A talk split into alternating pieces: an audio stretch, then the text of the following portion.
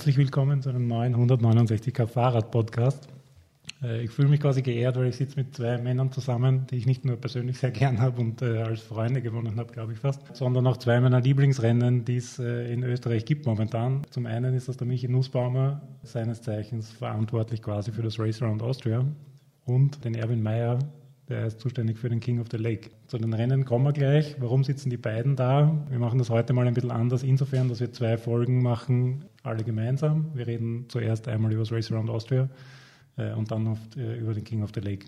Und die zwei Rennen liegen ja quasi nicht nur geografisch nebeneinander, sondern äh, sind beide Rennen, wenn man so will, miteinander befreundet. Ihr kennt euch gut, ihr seid beide gegenseitig quasi die, die Rennen auch schon gefahren. Insofern äh, könnt ihr da auch sehr viel beitragen. Und in dem Sinn, danke, dass ihr bereit seid, da mitzumachen und herzlich willkommen. Servus Martin, hallo. Hallo, grüß euch. Fangen wir mit Race Around Austria an. Wer seine Postfächer durchstöbert, der hat gerade die, die neuen Newsletter bekommen. Es ist die äh, Anmeldung für das 2022er Race Around Austria offen. Wir, wir kennen mittlerweile alle die, die, einzelnen Disziplinen und die einzelnen Wertungen, beziehungsweise wir, wir kommen da auch nochmal darauf zu sprechen, was es dieses Jahr vielleicht auch an, an Neuigkeiten gibt oder neuen äh, Programmpunkten. Fangen wir vielleicht einmal äh, ganz von vorne an. Das Race Around Austria, Michi, ist ja, wenn man so will, jetzt nicht, nicht eine Erfindung, originär der Manfred Guthardt, der das äh, quasi mit zu verantworten hat, äh, der schwirrt eh auch noch immer jedes Jahr im, im Ziel- und Startbereich des Race Around Austria herum. Äh, kannst du mal kurz erzählen, wie das Ganze zustande gekommen ist und auch warum wir heute und hier in St. Georgen im Attergau sitzen? Na, losgegangen ist das Ganze im Jahr 1989, wo der Manfred Guter sich nicht leisten hat können, damals äh, mit seinen bescheidenen Mitteln zum Race Across America zu kommen und hat versucht, etwas in Österreich zu äh, machen ist an den Straßen rund um Österreich gefahren, waren damals 2600 Kilometer.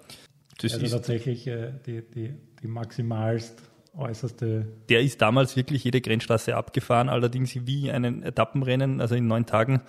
Äh, und, und das waren natürlich ganz andere Voraussetzungen damals mit Navigieren und, und, und Karten lesen und wieder zurückfahren und dass wirklich jede kleine Grenzstraße, die irgendwie asphaltiert wird, damals noch vorbei am Eisernen Vorhang äh, abgefahren wird und er ist damals in Bad und Welden gestartet und dort wieder ins Ziel gekommen nach neun Tagen.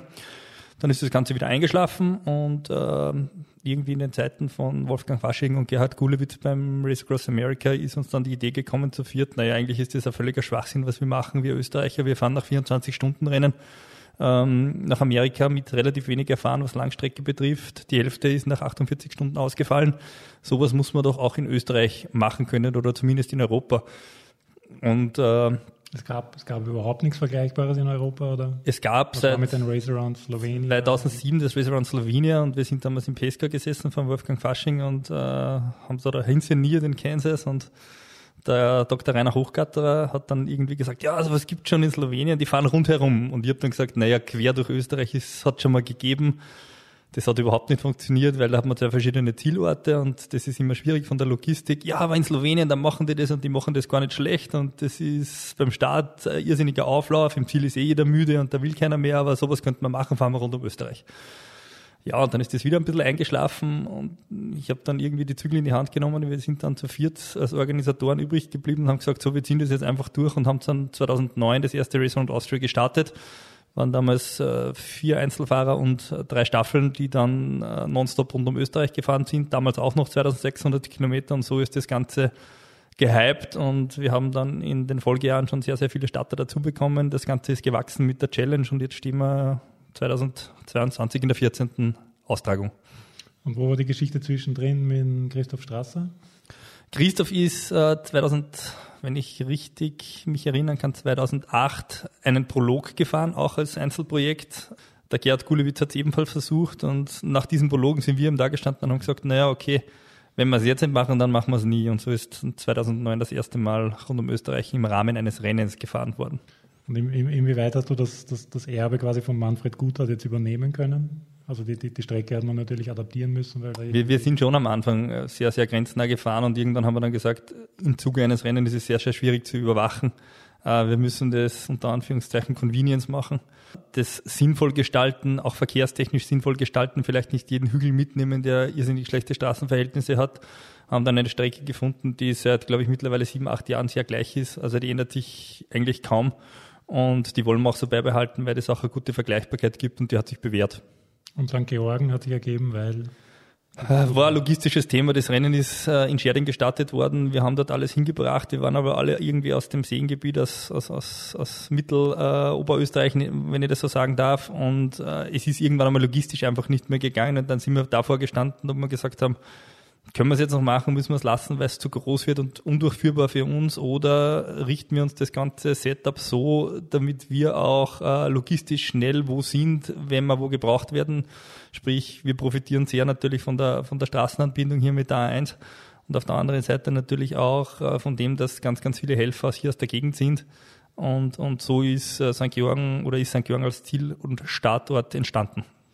Und die, die, also man ohne, ohne da irgendwem nahe zu treten natürlich, aber quasi, ich könnte mir vorstellen, dass da bei den ersten Austragungen jetzt nicht das Massen, erstens nicht das Massenpublikum quasi da war und auch von, von den Leuten, die da quasi am Anfang das einmal ausprobiert haben oder teilgenommen haben, das jetzt, also Freakshow ist jetzt äh, sehr böse formuliert, aber Nein, es war schon ein Abenteuer, gerade die erste Austragung. Also wenn ich da überlege, äh, da haben wir natürlich nicht gewusst, wie lange dauert das Rennen. Da haben Einzelfahrer geglaubt, sie sind nach vier Tagen wieder da und haben dann doch, glaube ich, sechseinhalb oder sieben ja. gebraucht ähm, was dann zu Hause zu Irritationen geführt hat, weil eigentlich Kinotermin ausgemacht war und solche Sachen. Also äh, da, da gibt schon Geschichten, die man erzählen kann. Ja klar, also man, wenn man da zurückdenkt, eigentlich irre. Wir haben damals, glaube ich, fünf Tage allein im Ziel verbracht, vom ersten bis zum letzten, also von der ersten Staffel bis zum letzten Solo-Teilnehmer, damit wir das irgendwie auch abgewickelt haben. Das hat sich dann natürlich alles abgeglichen. Man lernt von Jahr zu Jahr dazu. Und äh, das ist auch gut so, dass sich das Rennen auch weiterentwickelt. Gut, und dann, äh, du hast es eh schon kurz angesprochen, wie gesagt, das, das lange Race Around Austria, die 2200 Kilometer rund um äh, Österreich. Dann sind sukzessive quasi neue Bewerbe dazugekommen. Die 1500er, die quasi den, den Westteil ausspart. Also man fährt von Osttirol dann über den Glockner und über Bischofshofen dann quasi zurück Richtung Oberösterreich. Wie, wie, wie ordnest du die ein? Ich glaube, auf der Homepage steht so mehr oder weniger Vorbereitung oder, oder mal ja. ein, Einstieg ins, ins Lange? Einstieg, Vorbereitung auf die Lange ähm, wird, ich liege ganz oft mit meinen Prognosen falsch, wird äh, immer besser angenommen. Also immer wieder äh, greifen Leute, die auf der Lange gewesen sind, dann auf die 1500er zurück oder bereiten sich über die 1500er auf die Lange vor. Interessanterweise haben wir da auch die meisten Dramen, also alle, die, die äh, über die 2200 Kilometer starten, teilen sich meistens das Rennen auch viel, viel besser ein wie die 1500er. Man versucht bei der 1500er sehr viel auch über das Schlafpensum gut zu machen, was oft in der letzten Nacht schief geht und äh, das Rennen noch einmal völlig umdreht, was für den Zuschauer natürlich extrem spannend ist. Und dann ist die Challenge, äh, ich glaube 2016 war es dann soweit, die Challenge dazugekommen, wo wir gesagt haben, na ja, ein Format für den Einsteiger rund um Oberösterreich wäre was Passendes. Was hat die Schweiz dann auch gemacht? Äh, über 500 Kilometer. Äh, und das war dann eigentlich auch so der, der, der Start äh, für jedermann. Also man hat dann nicht dieser Ausdauer-Freak, Ausdauer-Junkie sein müssen, sondern mittlerweile von der äh, ganz normale Radsportler unter Anführungszeichen mit ähm, Radmarathonfahrer, ähm, Hobbyathleten, die sich irgendwie... Kilometer sind einfach vorstellbar quasi. Ja, ich mein, bin jetzt gerade bin jetzt gerade Radfahren gewesen und habe mir gedacht, was sage ich jetzt im Podcast, wenn wir wenn wir drüber sprechen, warum Leute das machen oder was irgendwie besondere Momente sind und da ist mir schon gekommen, dass auch die, die nach 560 Kilometer ins Ziel kommen und ich bin einmal mit dem Erwin 460 Kilometer am Stück gefahren und wenn man dort hinkommt oder ins Ziel kommt, dann ist es auch etwas, wo man sagt, man hat was geschafft, das hätte man sich vorher ähm, nicht geglaubt, sich zuzutrauen. Äh, und das ist dann schon ein schönes Gefühl, wenn man irgendwem so etwas ermöglicht hat, dass der irgendwann einmal sagen kann, hey, ich bin rund um mein Heimatbundesland gefahren, weil natürlich nach oben hin sich die Luft dann schon ausdünnt. So ehrlich muss man sein. Mhm. Aber es ist nicht so absurd weit wie 2000 Kilometer. Na und zu zweit überhaupt nicht. Also da ist man dann irgendwie knapp über der Ironman-Distanz, auch von der Belastung her, weil man ja Pausen macht. Und dann, äh, aus meiner Sicht extrem spannend, eben Einführung unsupported. Ja, vorher muss man noch erwähnen, dass der Erwin auch einmal gefahren ist. Also der war ja dann auch einmal dabei. Der ist, ich glaube, 2014 noch dazugekommen äh, oder Mehr, 13. Mehrere, nein, mehrere nein, Varianten sogar. Sogar früher. Also, 12. Na, das erste, unser erstes Teilnehmen war 2010. Zweite Austragung. Zweite Austragung, nachdem wir das Video, das coole Video vom ersten Jahr schon gesehen haben, haben wir dann bei der Weihnachtsfeier beschlossen, äh, so cool sind wir auch und wir wollen auch dabei sein. Also man muss dazu sagen, du bist der Obmann, ist, ist es Obmann? Ja. Ich kenne mich nicht so gut aus im Verein. Ja, ja, Obmann, Obmann von den Atterbiker. Genau. Damals noch nicht, aber äh, das war dann Seid ihr einer der größten Vereine in Österreich? Keine Ahnung. Ich weiß nicht, wie groß die anderen Vereine sind. Wir sind jetzt so 170, 180 äh, Leute. Also ist schon relativ groß oder relativ viel. hat sich in den letzten Jahren so entwickelt. Aber damals war man noch weit kleiner, damals waren wir keine 50 oder 45 oder 40, keine Ahnung, irgend sowas in dieser Größenordnung. Und ja, 2010 oder eigentlich 2009, nur im späten 2009, haben wir das Video gesehen und dann hat es geheißen, ah, das wäre cool, das passt genau für uns. Und ja, dann sind wir in die Planung übergegangen und 2010 haben wir dann mitgetan. Und äh, ja, gar, eigentlich gar nicht so schlecht. Also wir haben den Viererbewerb damals gewinnen können. Ja, super. Zwar mit zeitmäßig äh, einer Zeit, die jetzt überhaupt nicht mehr aktuell ist, aber damals war alles neu und alles äh, ausdenken, wie man da tut und so und es war schon ja, Abenteuer. Völlig egal, er steht in der Siegelliste einer Wiener Trikot daheim. Das ist das ja, in das ich nicht mehr reinpasse. ja, und, und, man muss schon sagen, dass jedes Jahr zumindest ein Atterbiker, meistens mehrere. Ja, ja, freilich. Na klar, das hat sich dann natürlich im Verein auch so einmal der und äh, es sind dann immer sehr viele Leute vom Verein auch beim Start da, beim Ziel da, äh, beim Marktfest, wie es jetzt ist. Also das hat natürlich einen ganz großen Stellenwert bei uns im Verein und irgendwer findet sie immer, der sie da quälen will es gibt ja tatsächlich, äh, das, das, das, das, was, was ich am Ra sehr toll finde, ist, und was, was auch ein bisschen dieses, wenn, wenn man mal reingekippt ist, dann kommt man quasi schwer, schwer davon los, dass man äh, immer ein, ein neues, eine neue Karotte hingehalten bekommt, dass man die 560 Fahrt vielleicht als äh, äh, mit, mit Support äh, dann überlegt man sich, nein, ein bisschen, ein bisschen mehr Kilometer könnten schon noch gehen und dann ist man plötzlich bei den 1500 dann vielleicht angemeldet, dann äh, fährt irgendwer anderer die unsupportet, dann probiert man das auch aus. Und das ist ja wieder, um auf die Atterbiker zurückzukommen, der Reinhard äh, mhm. Six ist ja, glaube ich, auch quasi dieses Jahr ein bisschen Testimonial äh, fürs Ra in dem Sinn, dass der, glaube ich, alle Varianten schon durchprobiert hat, oder? Oder gibt es andere oder mehrere, die tatsächlich. Äh, ja, wir haben am Anfang den Rainer Pop gehabt, der, glaube ich, achtmal dabei war oder siebenmal oder immer gestartet ist, nämlich Solo. Ähm, und, und, und, und natürlich dann auch in die Jahre gekommen ist und seitdem leider nicht mehr dabei ist, aber das war einer, das war ein Fixstarter und, und auch einer, der immer dabei gewesen ist, zwar auch keiner, der auf Sieg gefahren ist, aber einfach immer wieder diesen Spirit erleben wollten und witzigerweise hat es den, den, den Reinhard auch erwischt. Also der, der fährt heuer im Vierer und war bei der Unsupported dabei, ist zu zweit mit der Familie gefahren, einmal mit dem Bruder, einmal mit dem Papa und so weiter. Also das, das Ganze hat ja Dynamik entwickelt und wenn der Erwin sagt, ja, bei der, bei der Weihnachtsfeier haben wir das dann beschlossen, dass wir dann im Vierer fahren, ich sollte in Zukunft wahrscheinlich viel mehr so ähm, Vereins-Weihnachtsfeiern sponsern, äh, wo dann eben auch de, das entsteht. Ja. Also es geht uns in Corona-Zeiten durchaus ein wenig ab, dass sich die Leute Leute absprechen können, dass das Clubabende gibt, weil es ist schon ein, ein, riesengroßes Abenteuer, vor allem für Vereine. Das sagt ja der Erwin immer, das muss eigentlich jeder Verein irgendwann einmal gemacht haben rund um Österreich zu fahren. Man sieht eigentlich auch an der Startliste, lo lokal oder regional, äh, da rund um St. Georgen und rund um den Attersee oder so ist es ja so. Also es, es, wenn, wenn, man durch St. Georgen fährt äh, und ein bisschen die Augen aufsperrt, dann findet man ja quasi an den Gebäuden Firmennamen, die man dann jedes Mal auch in der Startliste vom, vom Ra wiederfindet. Also die, die Grasbicher, glaube ich, ist, ist jedes Jahr am Start. Also ja, aus, ein, ein, regional funktioniert das schon. ein, ein, nicht, ein, ein, ein Nicht-Einheimischer sieht das ganz anders wie ein Einheimischer, aber ich habe mir schon das Credo auch gesetzt mit der Veranstaltung, äh, was Rennsponsoren betrifft, dass man, dass man da ganz klar auch die regionalen Sponsoren ausklammern, weil mir wichtig ist, dass auch die Teilnehmer die Möglichkeit haben, dass sie zu kleineren Firmen mit kleineren Beträgen gehen und, und sich so vielleicht ein Rad zu finanzieren und, und wir vielleicht hoffentlich immer wieder einen größeren Fisch, einen überregionalen haben. Mhm.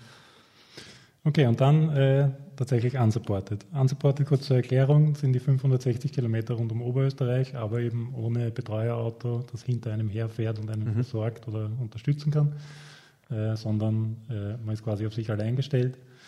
Das Ganze ist natürlich insofern äh, etwas relativiert, dass man äh, gemeinsam mit den anderen Teilnehmern und Teilnehmerinnen unterwegs ist auf der Strecke. Und so sollte irgendwas passieren, dann kann man natürlich äh, bei einem anderen Betreuungsauto oder Betreuerauto mal kurz anklopfen oder um Hilfe schreien. Da habe ich eine kurze Einspielung, kurze Vorwarnung. Es ist gnadenlos aus den RA-Videos von YouTube rausgeschnitten, deswegen gibt es ein paar Hintergeräusche oder Musik. Von Manuel Dickbauer. Der Unterschied in der Vorbereitung ist im Prinzip der, dass man sehr aufpassen muss, äh, was man alles mitnimmt. Ja, man hat ja nur begrenzt Möglichkeiten am Fahrrad, das alles mitzunehmen, was man braucht. Und man muss jetzt sehr aufpassen in der Passing-Strategie, dass man sich nicht verhorzt. Das Ganze ist insofern äh, ganz lustig, weil das hat er dem Oliver Andorfer, dem, dem Moderator, quasi auf der Startbühne gesagt, kurz bevor er äh, ins, ins Unsupported Rennen gestartet ist. Und im gleichen Interview hat er gesagt, äh, sein nächster Halt ist in Steyr, sprich äh, nach 330 Kilometern. Also er hat quasi nichts mitgehabt und einen Trinkrucksack äh, und hat quasi schon von Anfang an geplant, einmal stehen zu bleiben. Jetzt war äh, ich äh, in der glücklichen Lage, voriges Jahr, nein, vor zwei Jahren, äh, auch das Unsupported-Rennen zu fahren. Ich bin das naturgemäß nicht, nicht dem Leistungsniveau von Manuel Dickbauer entsprechend ein bisschen anders angegangen und habe mehr mitgehabt, aber äh, wie gesagt, unsupported, man muss sich selber darum kümmern, was man mit hat, wie man sich versorgt, wo man sein Essen und Trinken herkriegt und im Notfall auch äh, irgendeine Unterstützung. Eine sehr spannende Geschichte und natürlich irgendwie auch im, im, im Sinne des, des Zeitgeists, wenn man so will, immer mehr unsupported Rennen gibt. Was war da für dich der Hintergedanke, das einzuführen? Was, was bewusst eine, eine Einführung leid, wenn man so will? Dass man sagt, man hat eh das Sicherheitsnetz vom normalen Rennen quasi im Hintergrund?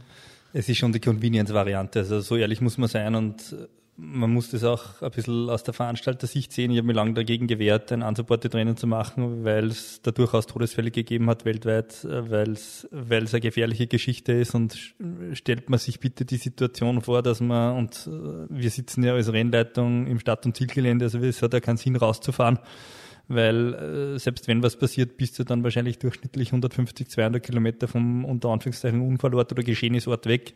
Jetzt verlierst du da wen was machst du? Ja, du, du erreichst den telefonisch nicht, du siehst den am GPS-Tracker nicht, weil es den nicht gibt, äh, dort ist keiner, kein zweiter, den du erreichen kannst. Ähm, wie reagierst du? Und das vielleicht dann auch im Nachhinein in, vor einem Gericht zu rechtfertigen, wenn es dann darum geht, ob du das Sicherheitsnetz eingehalten hast oder nicht. Äh, und da habe ich mich lang gewehrt, bis das dann äh, die technischen Möglichkeiten da waren, wo es Trecker gegeben hat, die über 24 Stunden einwandfrei funktionieren und, und äh, das Sicherheitsnetz mir auch geben, beziehungsweise wir dann auch dieses unsupported Rennen in das, in das Netz der Challenge eingebettet haben, dass wir die eben vorher wegfahren lassen und dann ganz, ganz viele von hinten kommen, also wir auf der Strecke Verkehr erzeugen, die eingeholt werden und, und da gewisse Dynamik entsteht. Also wenn da irgendwas wäre, gibt es trotzdem um drei und danach eine große Wahrscheinlichkeit, dass irgendwo im, im hintersten Eck Oberösterreichs jemand vorbeikommt und da erste Hilfe leisten kann. Und das war mir besonders, besonders wichtig. Wir haben das mit den Behörden abgeklärt und, und die waren dann auch eigentlich einverstanden, dass wir das machen. Und dann ist der ganzen Geschichte eigentlich nichts mehr im Wege gestanden. Ich würde das nie auf einer 1500er machen. Ich würde das nicht auf 2200 Kilometer machen in den Alpen auf 2000 Metern. Also das wäre mir persönlich viel zu gefährlich, weil wenn ja, da einer runterfällt. Dann also kann ich die Frage schon von meiner Liste streichen. Das kannst, das kannst, also wird es unter meiner Regentschaft beim Race Around Austria wahrscheinlich nie geben, ähm, weil ich den Kopf dafür einfach nicht, nicht hinhalten möchte. Ähm, und konzipiert habe ich dann schon so, oder haben Sie dann schon so, dass es, wie ich schon gesagt habe, eine, eine unsupported Light ist. Ich werde von, von den Hardcore unsupported äh, Athleten oft geprügelt und sagen, ja, das ist kein unsupported, weil da gibt es ein Depot. Aber für das ist es auch nicht gemacht, ja. Und dafür gibt es ein äh, Three Peak Bike man, Race. Depot heißt, dass man in Steyr äh, quasi eine Box hinterlegen ja, kann. Ja, genau, genau, genau. Aber ich wollte, ich wollte persönlich auch eine Möglichkeit schaffen für den, für den Otto Normalverbraucher an einem unsupported Rennen teilzunehmen, wo er ein gewisses Sicherheitsnetz hat und wo er Möglichkeit hat, was zu hinterlegen, ohne dass er völlig verloren geht irgendwann einmal danach, dass er da zumindest einen Anhaltspunkt hat.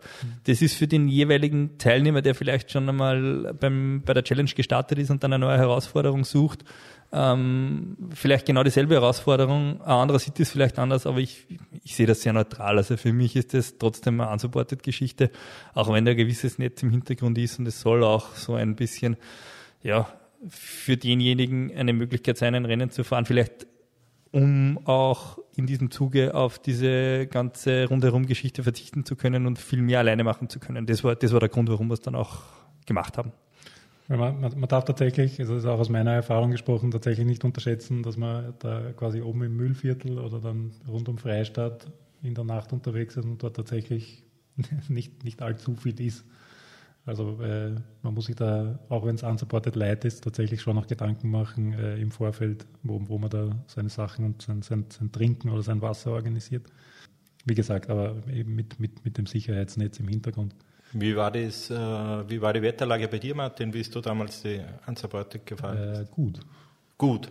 Es hat, es hat sich ja in den letzten Jahren quasi die, also früher hat es die Ra-Logik gegeben, ein Jahr schön, ein Jahr schier, ein Jahr schön, okay. ein Jahr schier die gibt es jetzt mittlerweile nicht mehr, jetzt ist es schon verdächtig lang schön. Weil bis ich gefahren bin, 2016, äh, da haben wir im Mühlviertel oben, glaube ich, 5 Grad gehabt, strömender Regen, 5 Grad. Und da möchte ich es unsupported, ist es natürlich schon äh, mitten im August bei 5 Grad und strömenden Regen, äh, weiß ich nicht, eins in der Früh. Mhm. Mhm. Das also, bei, bei mir hat es zu regnen begonnen äh, am bei der Tafelhöhe, also sprich okay. 70 Kilometer vor dem Ziel oder 50 Das ist ja schon vor, vor, der Schlussabfahrt, genau. Zielhang.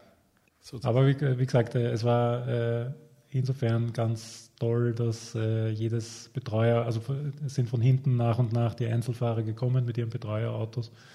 Äh, und da ist eigentlich aus jedem Betreuungsauto ist äh, erstens Zuspruch gekommen und, und irgendwie Lob und Anfeuerung. Das, das mhm. hilft einem extrem.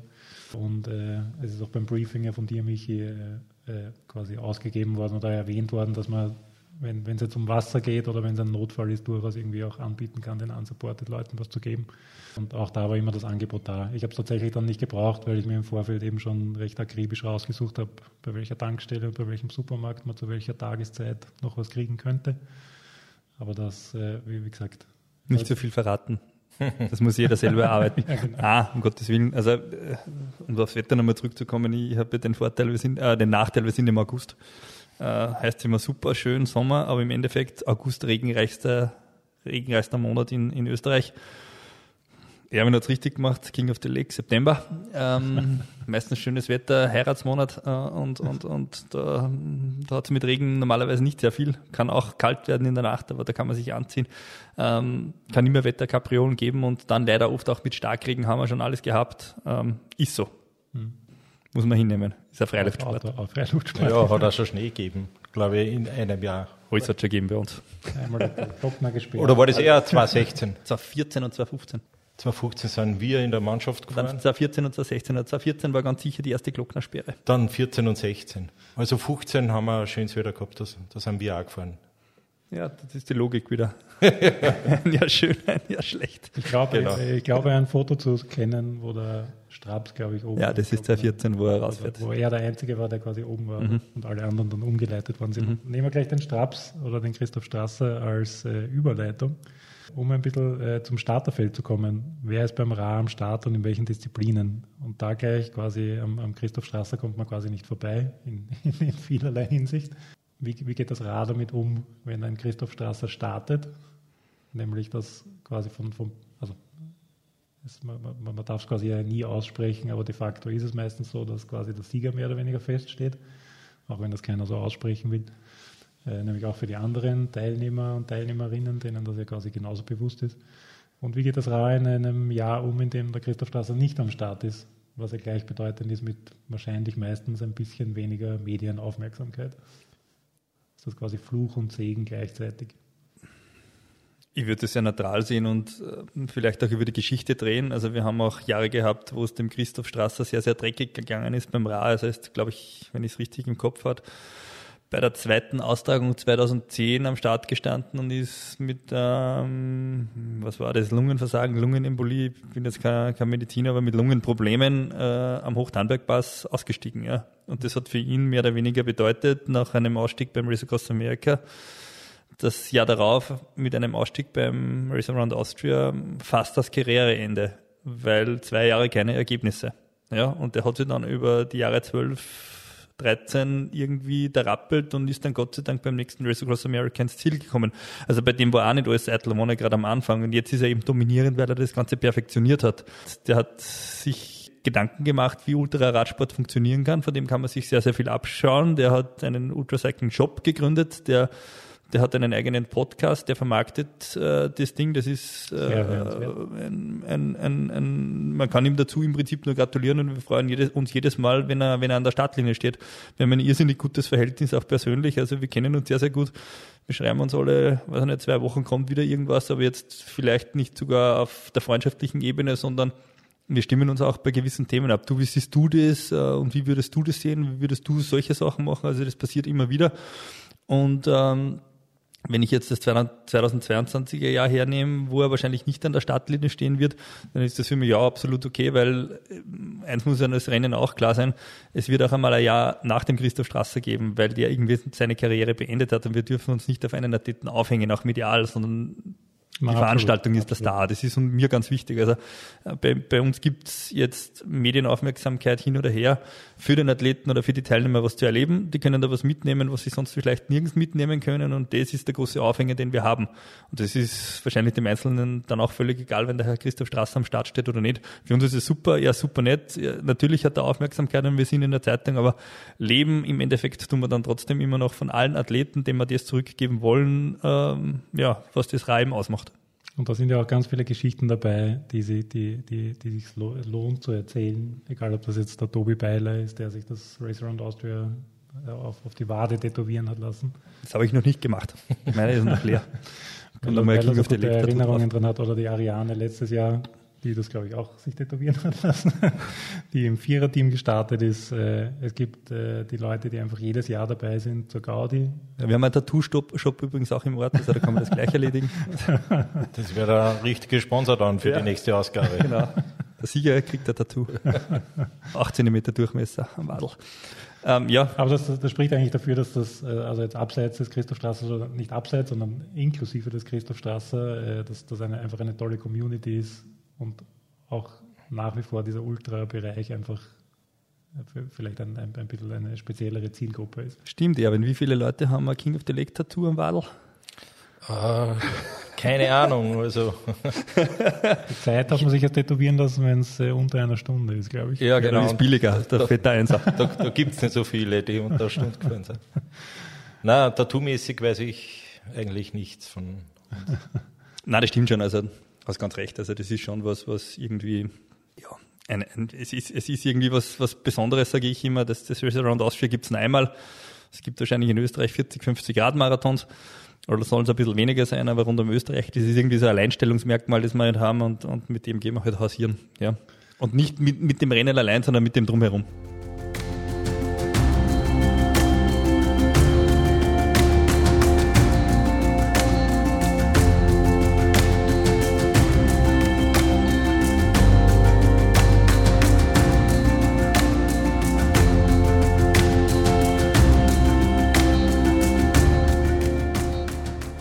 Kenne, ich weiß den Ausspruch von dir leider nicht mehr auswendig. Äh, und zwar geht es da um die Crews, die ja äh, bei so einem Rennen ganz essentiell sind. Nämlich, um, um jetzt quasi von den Fahrern ein bisschen wegzukommen zu, zu dem, was, was dieses Rennen und Ultracycling quasi im, im Allgemeinen ein bisschen ausmacht. Der, Spruch geht irgendwie so in der Art, dass, dass quasi im, im, beim, beim Start äh, jubeln die Crews dem Fahrer zu und im Ziel jubelt der Fahrer der Crew zu. Irgendwie so in der Art geht das, glaube ich sagst du, sagst du jedes Jahr, glaube ich, oder du, du, fragst die, die Fahrer und Fahrerinnen, die ins Ziel kommen, was sie, was sie quasi im Moment gerade fühlen und alle sind eigentlich dankbar für ihre Crews in erster Linie. Und äh, man hat immer den Eindruck, dass vielen das vielleicht am Anfang zumindest nicht in dem Maß bewusst war, wie wichtig diese Crew ist. Wie wichtig ist die Crew? Du warst selber äh, Crewmitglied beim Race Across America. Wie wichtig ist es, äh, welchen Anteil hat es quasi am, am, am Erlebnis rar? Kann man das irgendwie in Worte fassen? Ich glaube, da hat jeder, jede, jede Mannschaft ihre eigene Geschichten zu erzählen. Da gibt es da gibt's völlige Zerwürfnisse auf der Strecke und dann gibt es Situationen, wo ich letztens wieder erfahren habe, das war vor sechs Jahren oder sieben Jahren, wo man teilgenommen hat und der hat mir die Geschichte erzählt, wie wenn es gestern gewesen wäre wo es einen Betreuer gegeben hat, der am Glocken hätte aussteigen sollen, weil da eben geplanter Schichtwechsel war und der ist aus dem Auto nicht ausgestiegen, weil er gesagt hat, ich fahre das jetzt fertig. ich, ich, ich will da dabei sein. Also ich, ich, ich will mir da jetzt nicht loslösen von dem, was da gerade entsteht, sondern ich, ich, ich will Teil dieser Geschichte sein, vom Anfang bis zum Schluss. Und ähm, meines Erachtens ist, ist die Crew kein, kein äh, also, oder anders ausgedrückt, die Crew kann ein limitierender Faktor sein nach hinten, wenn die nicht gescheit arbeitet, ähm, wird der Fahrer, wird die Mannschaft automatisch langsamer und die Crew kann aber äh, richtig gut arbeiten und deswegen kann der Radfahrer aber auch nicht schneller fahren. Also das ist irgendwie auch so ein, so ein ganz spezielles Zusammenspiel, ähm, wo man sie finden muss und da ist jeder irgendwie ein bisschen anders gestrickt. Ich finde es immer ganz spannend, welche, welche Konstellationen dann zu uns zurück auf die Bühne kommen. Da haben wir ein bisschen mehr Zeit zu plaudern Da ist einmal die Familie dabei, dann sind es die Freunde, dann sind es der Verein, dann sind ja, also da, da gibt's da gibt's ganz, ganz viele verschiedene Konstellationen, die das Ganze Ich bewundere ja oft den Mut, dass man quasi den Partner oder die Partnerin sich ins Betreuerauto setzt, ohne da irgendwie Vorurteile zu haben oder irgendwie äh, chauvinistisch oder was auch immer wie veranlagt zu sein. Aber das ist quasi schon, äh, da einen, einen Beziehungspartner oder eine Partnerin reinzusetzen, ist quasi riskant. Oder es ist ein ja, Beziehungstest das, zumindest. Das, das, das kommt, glaube ich, ganz auf das Naturell der, der Beziehung davon. Also ich würde es, glaube ich, hinter dir ich würde es, glaube ich, nicht machen, weil wir würden so streiten. aber, aber, das heißt ja nichts Schlechtes, ja, nur weil, weil das irgendwie nicht das ist, was man, was man, was man gemeinsam gut kann. Auf der anderen Seite können dafür andere Sachen wieder ganz, ganz gut funktionieren. Und ähm, ja, also gibt schon welche, die immer die, die, die Freundin, die Ehefrau, die Teamchefin ist, ja, das war beim Wolfgang Kaschin auch, die hat die Zügel in der Hand gehabt wie keine andere, ja. Andere sagen, die, ich will, ich will nicht, dass die Frau mich leiden sieht. Also, ich glaube, das ja. kann man nicht über, über den Kamm scheren. Ich glaube, es kommt darauf an, wie viel versteht die Frau vom Radsport. Ist die Frau selber im Radsport aktiv oder ist nicht aktiv? Weil das sind ja sehr viele Entscheidungen, die bei der Crew oder miterleben, was du in der Crew miterlebst. Äh, du musst ja das einordnen können. Und wenn das jemand ist, der vom Radfahren keine Ahnung hat, dann ist es natürlich schwierig, äh, auch als Crewmitglied. Aber ich meine, letztes Jahr zum Beispiel den Thorsten Weber, der, der von seinem Teamchef, vom, vom Bär Bischof, selber hochdekorierter Fahrer, äh, da quasi in, in, Situationen reingeschickt worden ist, wo, wo, ein, wo ein Partner einem das quasi nicht antun würde. Also da braucht man auch, auch, eine gewisse Distanz einfach. Ja, voll. Der Pierre hat dann zu mir im Ziel gesagt, hat gesagt, ich will mich nicht loben, aber ohne mir war der jetzt nicht hier. Also ich will mir gerne nach vorne stellen, aber das ist einfach so, ja, das glaube ich ihm auch.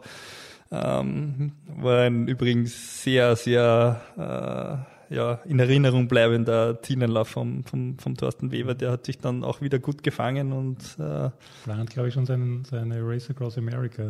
Ja, schön. Also gut, dass es solche Leute gibt, aber ich glaube, dass auch noch ein Riesenunterschied ist zwischen dem ähm, zwischen Teams, zwischen Zwei- und Vierer-Teams, wenn man die betreut und einem Solofahrer. Also ein Solofahrer ist nochmal eine ganz andere Kategorie, ist meines Erachtens ein ganz anderer Sport, ist, ist, ist, ist auch anders von der Crew zu besetzen. Also ich glaube, viel mehr Dynamik kann natürlich auch in einer, in einer Vierermannschaft, wenn da ein Verein ist oder so, da kann eine richtig coole Dynamik entstehen. Ja.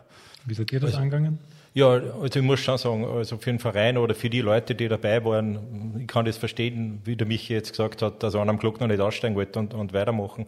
Also das haben wir auch gehabt, gerade beim ersten Jahr, ich glaube, man darf es öffentlich gar nicht sagen, wir sind 72 Stunden gefahren und ich glaube 67 ist ein einziger am Steuer gesessen. Also, Entschuldigung, habe ich nicht gesagt, aber, aber es war wirklich so. Äh, und alle anderen, die dabei waren, haben das extrem cool gefunden und haben das Feuer und die Lunte gerochen.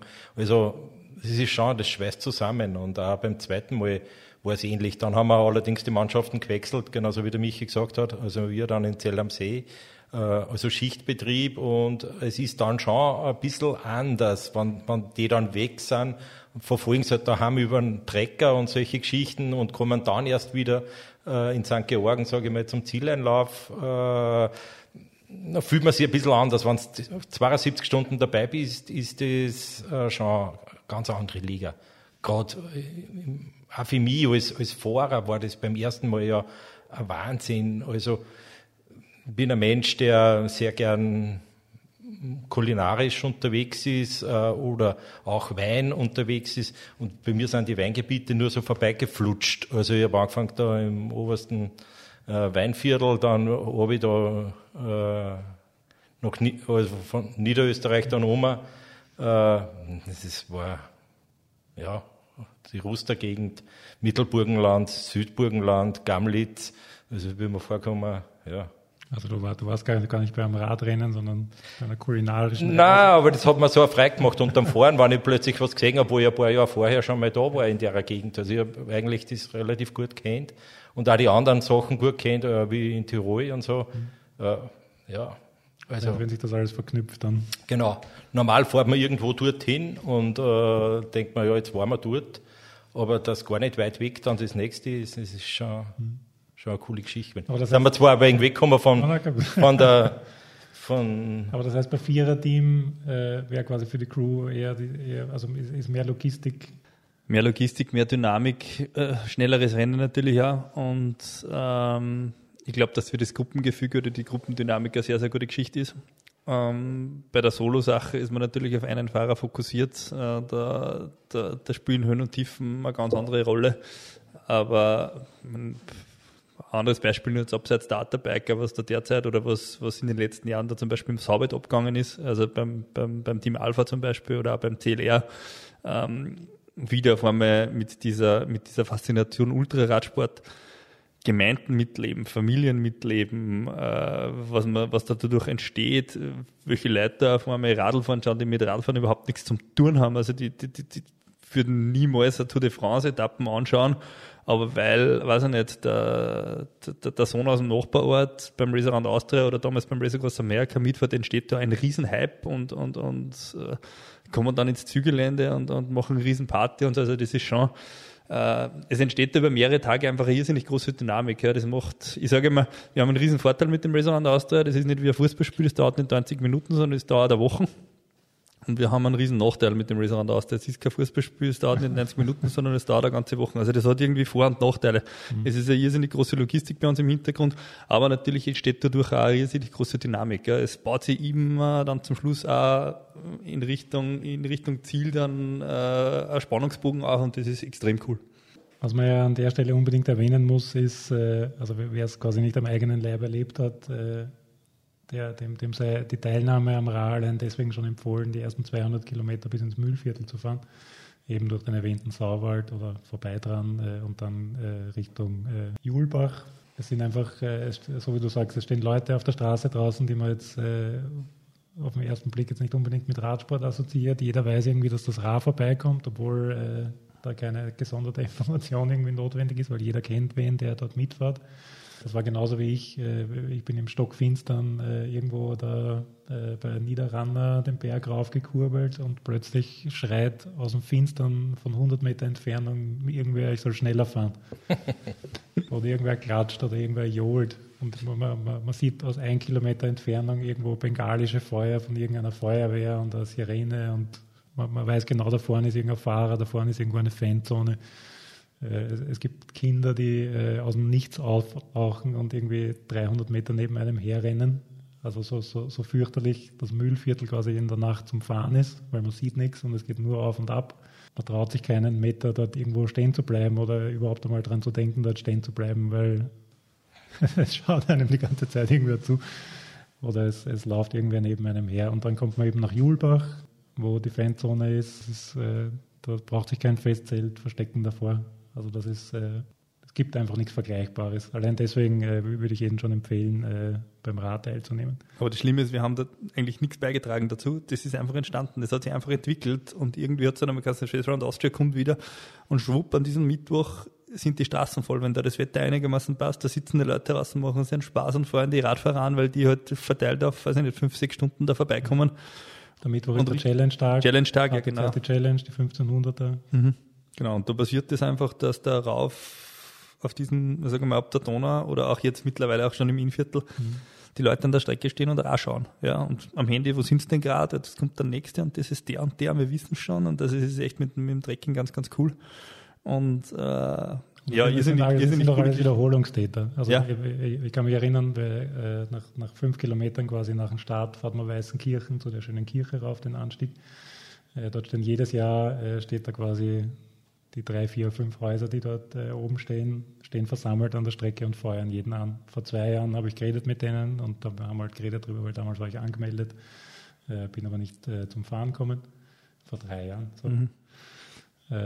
Und dann bin ich im Jahr drauf äh, unsupported dort vorbeigefahren und die haben mich in der Sekunde erkannt und haben mich angefeuert und gesagt, ah, der Fotograf vom letzten Jahr. Und allein, allein die Tatsache, dass die sich erinnern an mich, warum auch immer, ja, das, das gibt einem irrsinnig viel zurück. Ja, uns, uns, rufen mittlerweile Leute an, also das ist sicher fünf, sechs, sieben, acht Anrufe pro Jahr, die fragen, wann denn die Radlfahrer wiederkommen und wann das denn heuer ist und wann wir denn die Kinder rausschicken, weil das ist so super und äh, da haben wir so einen Spaß und da basteln wir die Fahnen und äh, wann das denn heuer wieder ist. Und, und ist das eh wieder dieselbe Zeit und können wir eh wieder damit rechnen. Also die, die, die irrsinnige Dynamik dahinter. Okay. Besser, besser kann man es besser kann man sich nicht vorstellen. Und dann äh, kommen wir im Endeffekt dann nach St. Georgen und das äh, finde ich ja bis heute faszinierend, wie oder warum. Ich, ich verstehe es ja quasi nicht. Also jetzt ohne Wien jetzt schlecht reden zu wollen, aber in, in, in Wien wäre sowas tatsächlich einfach nicht möglich. Das geht, glaube ich, nur in einer Stadt oder in einem Ort von einer gewissen, bis zu einer gewissen Größe. Dass in St. Georgen einfach das, das ganze Stadtleben irgendwie am Ra teilnimmt. Also es weiß jeder, dass Ra ist, es weiß jeder, dass es stattfindet, es tragt jeder was bei, der, der nichts beitragen kann. Ich glaube, das war ein, ein Ausspruch vom Stabs oder vom Lukas Kinneri. Lukas Kinneri hat das einmal gesagt, ja, also das ist irgendwie ein Rennen, das kannst du nicht vergleichen, äh, da hilft irgendwie der ganze Ort mit und, und, und äh, die nicht mithelfen beim Rennen, die machen alle einen Kuchen und die keinen Kuchen machen und die betrinken sie nachher mit die Fahrer. das ist die Definition vom Ra mittlerweile und, und die ist ein bisschen irgendwie in die Annalen eingegangen, weil es irgendwie stimmt. Also das, Aber das wie, wie, wie, wie ist das zustande gekommen? Das kann man ja, also das ist, ist ja auch was, was man nicht äh, erzeugen kann, wenn man es will. Das ist wieder der Vorteil, dass das Ding nicht 90 Minuten dauert, dass das über längere Zeit geht, dass das mit dem Marktfest gleichzeitig entstanden ist. Ja, ein Jahr später hat es das dann gegeben. Da waren große Skeptiken da, ob das funktioniert. Wir haben gesagt, wir probieren das einfach und das ist im ersten Jahr aufgegangen äh, mit der letzten Zielmeile. Jetzt ist das nicht, jetzt haben die den Vorteil, also die Veranstalter des Marktfestes haben den großen Vorteil, dass das nicht einfach irgendein Zeltfest ist, sondern jeder das mit einer Sportveranstaltung verbindet. Unser Radlrennen nicht irgendeine Sportveranstaltung ist äh, die, sondern die hat auch einen Charakter eines, eines, eines Großevents hat. Das, die, die zwei Sachen ergänzen sich irrsinnig gut. Äh, und, und, und so partizipiert irgendwie auch der ganze Ort mit. Und dann kommt natürlich nur dazu, und das ist, ich glaube, bei jeder, bei der Sportveranstaltung ganz wichtig, dass du Lokalmatadore hast. Dass es wen gibt, der da mitfährt, wo die Leute äh, mit äh, fiebern können, den anfeuern können und wenn der dann zurückkommt und da haben wir halt ein paar Mal ziemliche Glücksgriffe gehabt oder, oder Glücksmomente gehabt, wo halt dann aus irgendeinem Dorf in der Nähe jemand mitfährt und ich glaube, da könntest du die Einbrecher durchschicken, wenn der ins Ziel kommt. Dieses Ort, dieser Dorf, dieses Dorf war leer. Äh, die waren alle im Zielgelände. Ja. Okay. Die haben alle zwei Stunden lang auf den gewartet, wann er dann endlich kommt und das war, ja, sind 500 Leute gestanden von dem, von, von, von dem Ort, die, die den angefeuert haben. Und so entsteht Dynamik und so entstehen irgendwie Emotionen und so entsteht diese, diese Emotionalisierung von diesem Rennen und, und, und da, da musst als Veranstalter gar nicht mehr viel dazu beitragen oder, oder viel nur machen, noch sondern Hashtag entwickeln. Ja, ja, der, der, der We Create Emotion ist dann vor, also nicht fünf, sechs, sieben, sieben Jahre entstanden, den wir, den wir, den wir weiterziehen können und den man, den man, den man auch weiterziehen muss, weil der genau das einfach, das einfach aussagt und das ganze Rennen irgendwie beschreibt. Dann spielen wir noch ganz kurz was ein. Mal schauen, ob ihr die Person erkennt. Sehr schwer ist es nicht, ehrlicherweise. Schon mal ein paar Siegerehrungen. Das ist großes Kino. Also so viel Emotion, so tolle Zuschauer, gute Organisation, tolle Teams. Es war wirklich eine unfassbar schöne Veranstaltung. Danke. Also der Leo Hildlinger bedankt sich für die tolle Stimmung und fürs Marktfest. Das Marktfest tatsächlich, äh, kann, kann ich auch sagen, es, es, es, wird nur denen zuteil, die quasi auf der langen Strecke unterwegs sind, weil es ist am Samstag am Abend. Man munkelt auch, dass manche dann äh, am Schluss extra noch einmal ein bisschen langsamer fahren, damit sie rechtzeitig zum Marktfest äh, kommen, sofern sie keinen Platz dadurch verlieren. Aber äh, wie gesagt, riesige Stimmung. Und äh, Marktfest ist eigentlich ein Punkt, den jeder in seinem Siegerinterview oder im Zielinterview irgendwie anführt.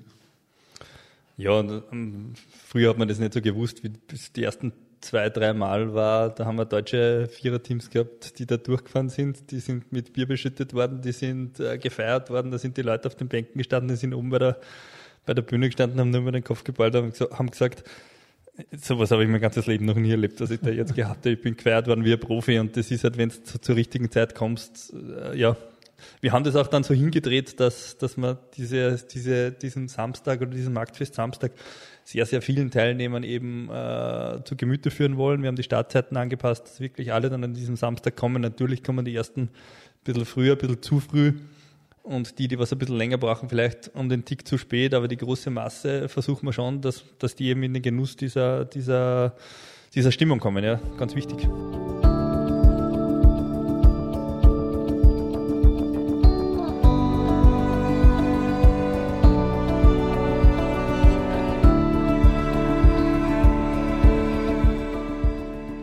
Anderes Thema. Äh, Erwin, du hast es vorher kurz angesprochen, äh, eure Zielzeit von, von vor ein paar Jahren. Die möchte ich natürlich in, in keinster Weise bewerten, sondern ich verbeuge mich in Ehrfurcht vor jedem, der äh, ins, ins, Ziel kommt, egal mit welcher Zeit. Äh, was aber schon zu bemerken ist, das betrifft jetzt nicht nur äh, das Race Around Austria, aber äh, wenn man so will, die Rekorde purzeln. Es wird jedes Jahr der Streckenrekord verbessert. Ein bisschen, also letztes Jahr war es vermutlich auch ein bisschen dem Wetter geschuldet, das sehr gut war. Äh, da ist quasi jeder schneller gefahren, als er jemals zuvor gefahren ist. Wo geht da die Reise hin? Gleichzeitig verbunden mit so ein bisschen technischer Aufrüstung. Das, erste Mal, wie ich beim Rad dabei war, als Fotograf, ist jetzt, glaube ich, auch schon sechs, sechs Jahre her, fünf Jahre, sechs Jahre. Ich war damals verwundert, das klingt jetzt überheblich, aber äh, ich war damals verwundert, dass quasi das Material jetzt nicht äh, top, top, top Spec ist, aber was natürlich auf der Hand liegt, dass man auch mit einer Shimano 105 äh, einmal rund um Österreich fahren kann. Aber in, in, den letzten Jahren ist es schon bemerkbar, dass da quasi so ein bisschen eine Materialschlacht auch äh, stattfindet. Spielt das zu den Zeiten rein? Ist das ein, ist, beobachtet man das einfach? Hat das irgendeinen Einfluss? Ja, Ganz klar, das ist die, die Entwicklung der Technik. Ich meine, wir sind jetzt auch schon alt, uns gibt es zum 14. Mal heuer. Wenn man, wenn man die Entwicklung der letzten 14 Jahre im Radsektor anschaut, was sich da getan hat, äh, dann ist klar, dass die, die Fahrräder schneller geworden sind, dass das Material besser geworden ist, dass die Aerodynamik eine bessere geworden ist. Und das spielt sich natürlich auch, oder spielt sich auch wieder in schnelleren Zeiten auf einer so langen Strecke. Wir sind ein Einzelzeitfahren. Ähm, das wird im ersten Blick oft ein bisschen verkannt, aber es macht einen Unterschied, ob ich dort mit einer Jacke oder mit einem Zeitfahranzug fahre. Und diese kmh summieren sie auf äh, und das kann man optimieren und das wird mittlerweile optimiert und darum werden die Zeiten auch immer schneller. Natürlich werden auch die Leistungen und die Trainingsmöglichkeiten bzw. Trainingsreize, die was, die was die Athleten setzen, werden auch besser es gibt ein leistungsdiagnostisches Training und, und das sind also Faktoren, warum die Zeiten auch immer ein wenig schneller werden, wenn das Wetter passt, keine Frage. Also den Wettereinfluss habe ich immer. Aber dass, dass das bei uns passiert, das ist ähm, ganz klar der Technik beziehungsweise der, der Radtechnik geschuldet und das ist nichts anderes wie beim King of the Lake, wo die Zeiten schneller werden. Das ist beim Ra halt in größeren Dimensionen dann auch sichtbar. Ist klar, weil sie die Teilnehmer immer optimieren. Sie optimieren von einem Jahr auf das andere, schauen, wo kann man noch was rausholen, wo kann man, wo kann man KMH gewinnen und Watt sparen und dadurch werden die Leute halt auch irgendwo fündig und dann wird es eben einfach schneller. Die haben sich die alte Theaterbiker 2010 angeschaut und haben gesagt, was kann man da noch optimieren und so ist Ja, da haben wir einiges optimieren können. Wir sind damals nur mit ganz normalen Rennrädern gefahren. Also da hat es noch nicht kein zweites Rad gegeben. Da haben wir halt gerade ein, ein, zweites Laufrad mitgehabt. Das war halt alles, was wir gehabt haben. Und nicht einmal das haben wir braucht, weil wir mit dem Rad eben einfach durchgefahren sind. Und äh, wenn man jetzt schaut, die Viererteams haben natürlich alle ein Zeitfahrrad und ein Bergrad mit. Also das sind mit acht Rädern unterwegs und das ist natürlich schon ganz was anderes. Und logistisch auch nochmal eine andere Nummer, ne? Ja, freilich. Logistisch natürlich auch schwierig und ja, Du hast gerade schon erwähnt, äh, das Ra ist ein Einzelzeitfahren. Ich möchte nicht allzu viel äh, drüber reden, weil es quasi ver, ver, verschüttete Milch, wenn man so will, aber äh, Covid, die letzten zwei Jahre, äh, die Tatsache, dass das Ra quasi ein Einzelzeitfahren ist, war in, in dem Fall positiv. Mhm. Man, hat, man hat quasi relativ unbeschadet mhm. trotzdem das Event stattfinden lassen mhm. können, oder? Ähm, ja, hat man. Allerdings ohne Marktfest leider. Ähm, einmal ohne Marktfest, das zweite Mal wieder voll mit vollem Marktfest. Ähm, äh, es ist, es ist, es hat der Veranstaltung natürlich äh, ein zusätzliches Alleinstellungsmerkmal gegeben, muss man, muss man, muss man unterschiedlich zu sagen. Ähm, es war als Veranstalter aber alles andere als leicht, das Ganze irgendwie durchzuziehen und da kommt irgendwie auch dieses Veranstalterrisiko wieder durch, weil wenn das dann in die Hose geht, man lehnt sich weit raus, sagt nicht ab, weil es könnte eventuell gehen, aber wenn das dann nicht geht, äh, ja, super gar. Also dann hat man alle Aufwendungen und, und im Prinzip keine Einnahmen, dann gibt es vielleicht irgendwo einen Rettungsschirm, der greifen würde, aber es wird langfristig der Veranstaltung, glaube ich, irrsinnig schaden, wenn das dann nicht gewesen wäre. Äh, ganz davon abgesehen, dass man natürlich auch intern Schäden hat, weil äh, habe einmal mit dem Georg Franschitz vom Restaurant Niederösterreich geredet äh, und, und habe auch zu ihm gesagt, zieht es lieber im September durch als im Mai, wenn es dann nicht geht. Nicht, dass die Veranstaltung jetzt unbedingt durchdrucken wollt, aber äh, man muss ja, glaube ich, bei den, bei den ehrenamtlichen Helfern, die, die mit dabei sind, so einen Fixpunkt im Jahr generieren. Und wenn man das einmal nicht hat, dann wird es ganz schwierig, dass man das wieder aufleben lässt im nächsten Jahr. Also diese, diese Organisationsarbeit im, im Organisationsteam, die hast du dann doppelt, beziehungsweise ist das dann noch viel schwieriger, Leute dafür zu motivieren. Also irgendwas wieder neu zu starten, ist, ist viel, viel schwieriger. Also um auf den Punkt zu bringen, wir haben von Covid profitiert, ähm, ist so, aber äh, mir wäre es anders lieber gewesen. Also von, von, vom persönlichen Einsatz, von, von dem, was, was notwendig war, von den Aufwendungen, die wir gehabt haben. Äh, und auf der anderen Seite kriegst du dann nämlich nichts für das, dass du ähm, gut gearbeitet hast, sondern das sind die, die, ähm, es halt nicht gegeben hat. Ja, muss man drüber stehen, ist so. Ähm, ich möchte aber auch nicht in deren Haut stecken, muss ich auch sagen. Ich möchte das nicht äh, nur zu einer super, super gute Laune Veranstaltung machen, deswegen möchte ich da auch zwei Kritikpunkte an den Kopf werfen, die jetzt nicht äh, unmittelbar quasi von mir kommen, aber so ein bisschen äh, in, in, in manchmal herumgeistern. Äh, die eine Geschichte ist die Anmeldegebühr. Wofür bezahle ich quasi so viel Geld, äh, wenn ich da unter Anführungszeichen nichts dafür bekomme, weil äh, ich bin ja eh allein unterwegs. Was, was kann man solchen Leuten antworten? Ähm, grundsätzlich muss man vom Aufwand des Organisationsteams schon sehen, dass wir keine Tagesveranstaltung sind. Das ist einmal das eine. Ähm, wir haben einen logistischen Aufwand, der sich über ganz Österreich äh, erstreckt, auch wenn man das jetzt nicht in der individuellen Leistungserbringung an den einzelnen Athleten ermessen kann, aber wir müssen trotzdem irgendwie das Sicherheitsnetz planen, wir müssen trotzdem die Leute auf der Strecke haben und das, das ist nicht. Da sind die Marshals unterwegs. Marshals, ja genau. Wir haben, wir haben aber auch Medien, Medienleute auf der Strecke. Äh, und man muss schon sagen, dass die ganze Veranstaltung rundherum zwei Wochen dauert, damit wir das auf den Punkt bringen können, was wir liefern. Das heißt, das nur festzuhalten an dem Punkt, dass man sagt, okay, ich komme daher und fahre diese Geschichte, das wird alles so rundherum nicht stehen, wird man nicht von den Startgeldern leben und wir haben ein ganz klares Credo, dass alle Startgelder da auch reinfließen. Äh, wir sind immer noch als Verein in der Veranstaltung organisiert. Das ist mir persönlich ganz, ganz wichtig, dass auch die Gelder, die von den äh, Startern kommen, auch in die Qualität der Veranstaltung wieder hineinfließen und dann das rauskommt, was der Athlet dann bekommt, nämlich eine super Veranstaltung. Ähm, und andererseits der Sponsor, ähm, das ist bei uns sehr, sehr äh, strikt getrennt, der Sponsor davon profitiert, dass das Rahmedien Reichweite kriegt, aber der kann sich sicher sein, dass seine Gelder nicht in die Veranstaltung selber reinrinnen, sondern in die Breitenwirksamkeit. Also diese Trennung haben wir vorgenommen, auch um den Athleten zu schützen. Und ich muss dazu auch sagen, wir haben die Startgelder, glaube ich, seit zwölf Jahren nicht erhöht. Okay. Wir sind seit zwölf Jahren völlig gleich. Wir haben jede Inflation geschluckt äh, und wir kommen mit dem auch aus und ich will mit dem auch haushalten und äh, wenn ich mich jetzt vergleiche mit einem Radmarathon, der drei Stunden dauert äh, und das aufrechne, dann finde ich es gar nicht so schlimm, was die Startgebühr ist. Es ist auch ein bisschen eine Schutzwirkung meines Erachtens, da die Startgelder ein bisschen höher anzusetzen weil mir ist es viel wichtiger, dass der Athlet sich dann auch darüber Gedanken macht, was er da eigentlich macht, dass da Vorbereitung dazu gehört, dass der Logistik seinerseits dazu gehört, damit er das Rennen auch ordentlich finishen kann. Wenn man da sagt, okay, man verlangt Hausnummer nichts dafür und das kann sich jeder einfach hinstellen, bleiben ja trotzdem Kosten über. Also das Ganze nur auf die Startgebühr zu reduzieren, ist mir ein bisschen zu wenig die rundherum Kosten sind ein Problem, die wir brauchen, aber darum ist ja so ein Auswuchs wie die Unsupported zum Beispiel da, dass man das Auto sich spart, dass man sich die Betreuer spart, dass man sich Nächtigungen spart und so weiter. Also es gibt ja Möglichkeit, an dieser Veranstaltung zu partizipieren, ohne diese, ja, ohne diesen, diesen, diesen, diesen Ballast, der zusätzlich noch kommt. Gut, und Auto ist quasi gleich das richtige Stichwort für den zweiten Punkt, den ich da noch anbringen wollte. Äh, die, die andere Geschichte, irgendwer hat das mal quasi so formuliert, dass das Rad das langsamste Autorennen der Welt sei. Sage ich auch weil, öfter. Weil quasi, weil hinter jedem oder hin, hinter den meisten, den unsupported nicht, aber hinter den meisten Athletinnen und Athleten ein Betreuerauto unterwegs ist und rundherum quasi noch vielleicht Versorgungsfahrzeuge oder Zusteller oder Camper unterwegs sind. Kann, kann man da irgendein Argument vorbringen, dass das quasi eben auch, auch äh, Klimadebatten äh, zum Trotz ja, wegreklamieren kann man das natürlich nicht, dass das Auto da dahinter fährt und 2000 äh, Kilometer rund um Österreich fährt. Äh, es ist, glaube ich, meines Erachtens ein generelles Veranstaltungsthema.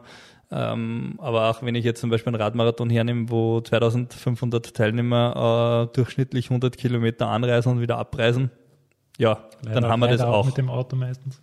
Ja. Dann haben wir das auch. Und da muss man sich dann generell die Frage stellen, will ich das oder will ich das nicht? Also es auf einen Punkt festzunageln und sagen, da fährt jetzt ein Auto dahinter, drum ist das nicht klimaneutral und drum muss man das verbieten und drum geht das nicht und das ist nicht grün, äh, ist meines Erachtens ja sehr engstirnig gedacht. Ähm, da müsste man sich generell die Verkehrsdebatte im Sommer anschauen. Also wenn man da hin nach Tirol reinfährt, dann ist wahrscheinlich das PSK das wenigste Problem, sondern da habe ich den Urlauberreiseverkehr und für mich ist es auch nichts anderes wie ein Trainingslager, äh, ein Urlaub, äh, wo ich irgendwo hinfahre, da baue ich auch das Auto und muss 1000 Kilometer hin und 1000 Kilometer wieder zurückfahren. Also das auf das äh, ja, äh, festzunageln, kann man natürlich so argumentieren, darf auch jeder, habe ich nichts dagegen. Ähm, man muss es nur, glaube ich, sehr, sehr relativ sehen, das Thema. Gut, schauen, schauen wir in die Zukunft. Wohin entwickelt sich das Rad noch weiter? Die Frage nach der langen Strecke anzuporten, erspare ich mir hiermit. ähm, es gibt in meinen Augen ja eine spannende Ergänzung, also als Konkurrenz würde ich es ja nicht bezeichnen, eine Ergänzung äh, durch das Race Around Niederösterreich, das es jetzt, glaube ich, im mhm. vierten Jahr gibt. Mhm. Wie kann man antworten auf, die, auf das grundsätzliche Wachstum, das es, glaube ich, momentan in, in so Ultra-Events gibt oder zum, zumindest an der Einstiegsschwelle zu den Ultra-Events? Finde es sehr gut und finde es auch sehr, sehr wichtig, dass es ein Racer in Österreich gibt, die mit den Veranstaltern, die übrigens erst beim Racer Austria gefahren sind, äh, beide die Idee gehabt haben und die ich dann zusammengespannt habe und habe gesagt, Christian und, und Georg, macht doch eine gemeinsame Sache, dann ist das entstanden.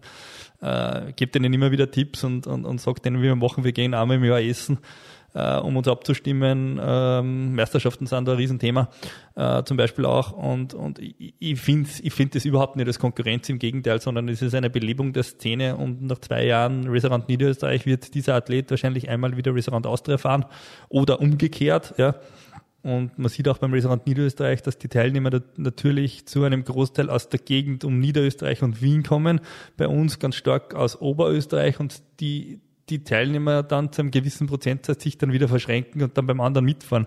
Also es soll von mir aus in jedem Bundesland so Rennen geben und, und das wird die, die Szene extrem beleben und, und um Gottes Willen, wenn man da an Konkurrenz denkt, dann, dann ist man völlig am, am, am falschen Dampfer. Also das entwickelt sich perfekt und ich bin so glücklich drüber. Ja, das passt. Das, das, also Konkurrenz, keine Spur. Okay, dann äh, kommen wir Richtung Abschluss äh, blickend, auf die Uhr blickend, zu, zum neuesten Baby, wenn man so will, wer den letzten Newsletter aufgemacht hat. Dem wird äh, ein sogenanntes Rad 200 ins Auge gesprungen sein. Ja, Baby. Ähm, es, ist, es ist einfach was, wo ich mir gedacht habe, das wäre vielleicht eine interessante Geschichte. Entstanden ist das eigentlich so, dass ich gesagt habe, ich würde gerne irgendwann einmal nach Passau auf ein Bier fahren mit dem Rad und äh, das auf der Radstrecke und mich dort holen lassen habe dann ein bisschen weitergesponnen und habe gesagt, da könnte man eigentlich was draus machen und bin dann draufgekommen, dass das Insolz wo wir früher, also das, das, das Natur- und Vitalhotel oben im, im Böhmerwald, das uns seit langen Jahren als Sponsor begleitet, ähm, ja eigentlich genau 200 Kilometer weg ist und auf der Radstrecke. Ich muss schon dazu sagen, dass der Peter Gruber auch schon bei wie vielen Bewerben dabei war? Also ich glaube 25. also der, der, der, ist, der ist selbst äh, beeideter Langstreckenfanat und, und, und, und immer wohlgesonnen wenn wir, wenn wir was machen und glaube ich einer der besten Tippgeber, wenn man, wenn man irgendwas anstartet in Richtung Restaurant Austria. Dann ist die Idee gekommen, ja, wenn das genau bei 200 ist, dann fahren wir halt 200 Kilometer und bieten es eben so an, dass man das als Streckenbesichtigung macht. Das heißt, das wird am 7. Mai eine, ein Rad 200 geben, das in der Früh äh, beim Startort in St. Georgen startet. Das kann dann jeder individuell äh, die Strecke in Angriff nehmen. Nach 100 Kilometern in Suben wartet der Reisebus einmal, wo man Bekleidung hoffentlich abgeben kann und nicht aufnehmen muss wo man sich ein bisschen verpflegen kann aus dem Bus heraus. Und äh, zwischen 14 und 17 Uhr wird man dann oben im Insolz Natur- und Vitalhotel eintreffen. Da gibt es dann die Möglichkeit äh, der Aktiverholung im Spa-Bereich beziehungsweise im Restaurant. Und um 19 Uhr fahren wir dann alle gemeinsam mit dem Reisebus und dem Radanhänger wieder zurück zum Startort. Äh, es ist, glaube ich, eine perfekte Möglichkeit für alle, die die Strecke mal anschauen wollen, die in den Ultraradsport reinschnuppern wollen und der Gleichgesinnten einfach 200 Kilometer fahren wollen.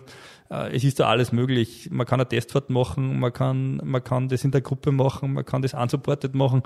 Ähm, ja, und man hat die Möglichkeit, dass man eben wieder zurücktransportiert wird, was ja nach 200 Kilometer auf der Radstrecke schwierig ist, weil das wird sonst irgendwie in einem logistischen, persönlichen Wahnsinn ausarten. Da wird man wen brauchen und das nehmen wir eben ab. Und ja, wir hoffen, dass sich viele beteiligen und dass es eine, ein, ein netter Radausflug wird. Und man kann sich ein eigenes Bild vom Mühlviertel machen.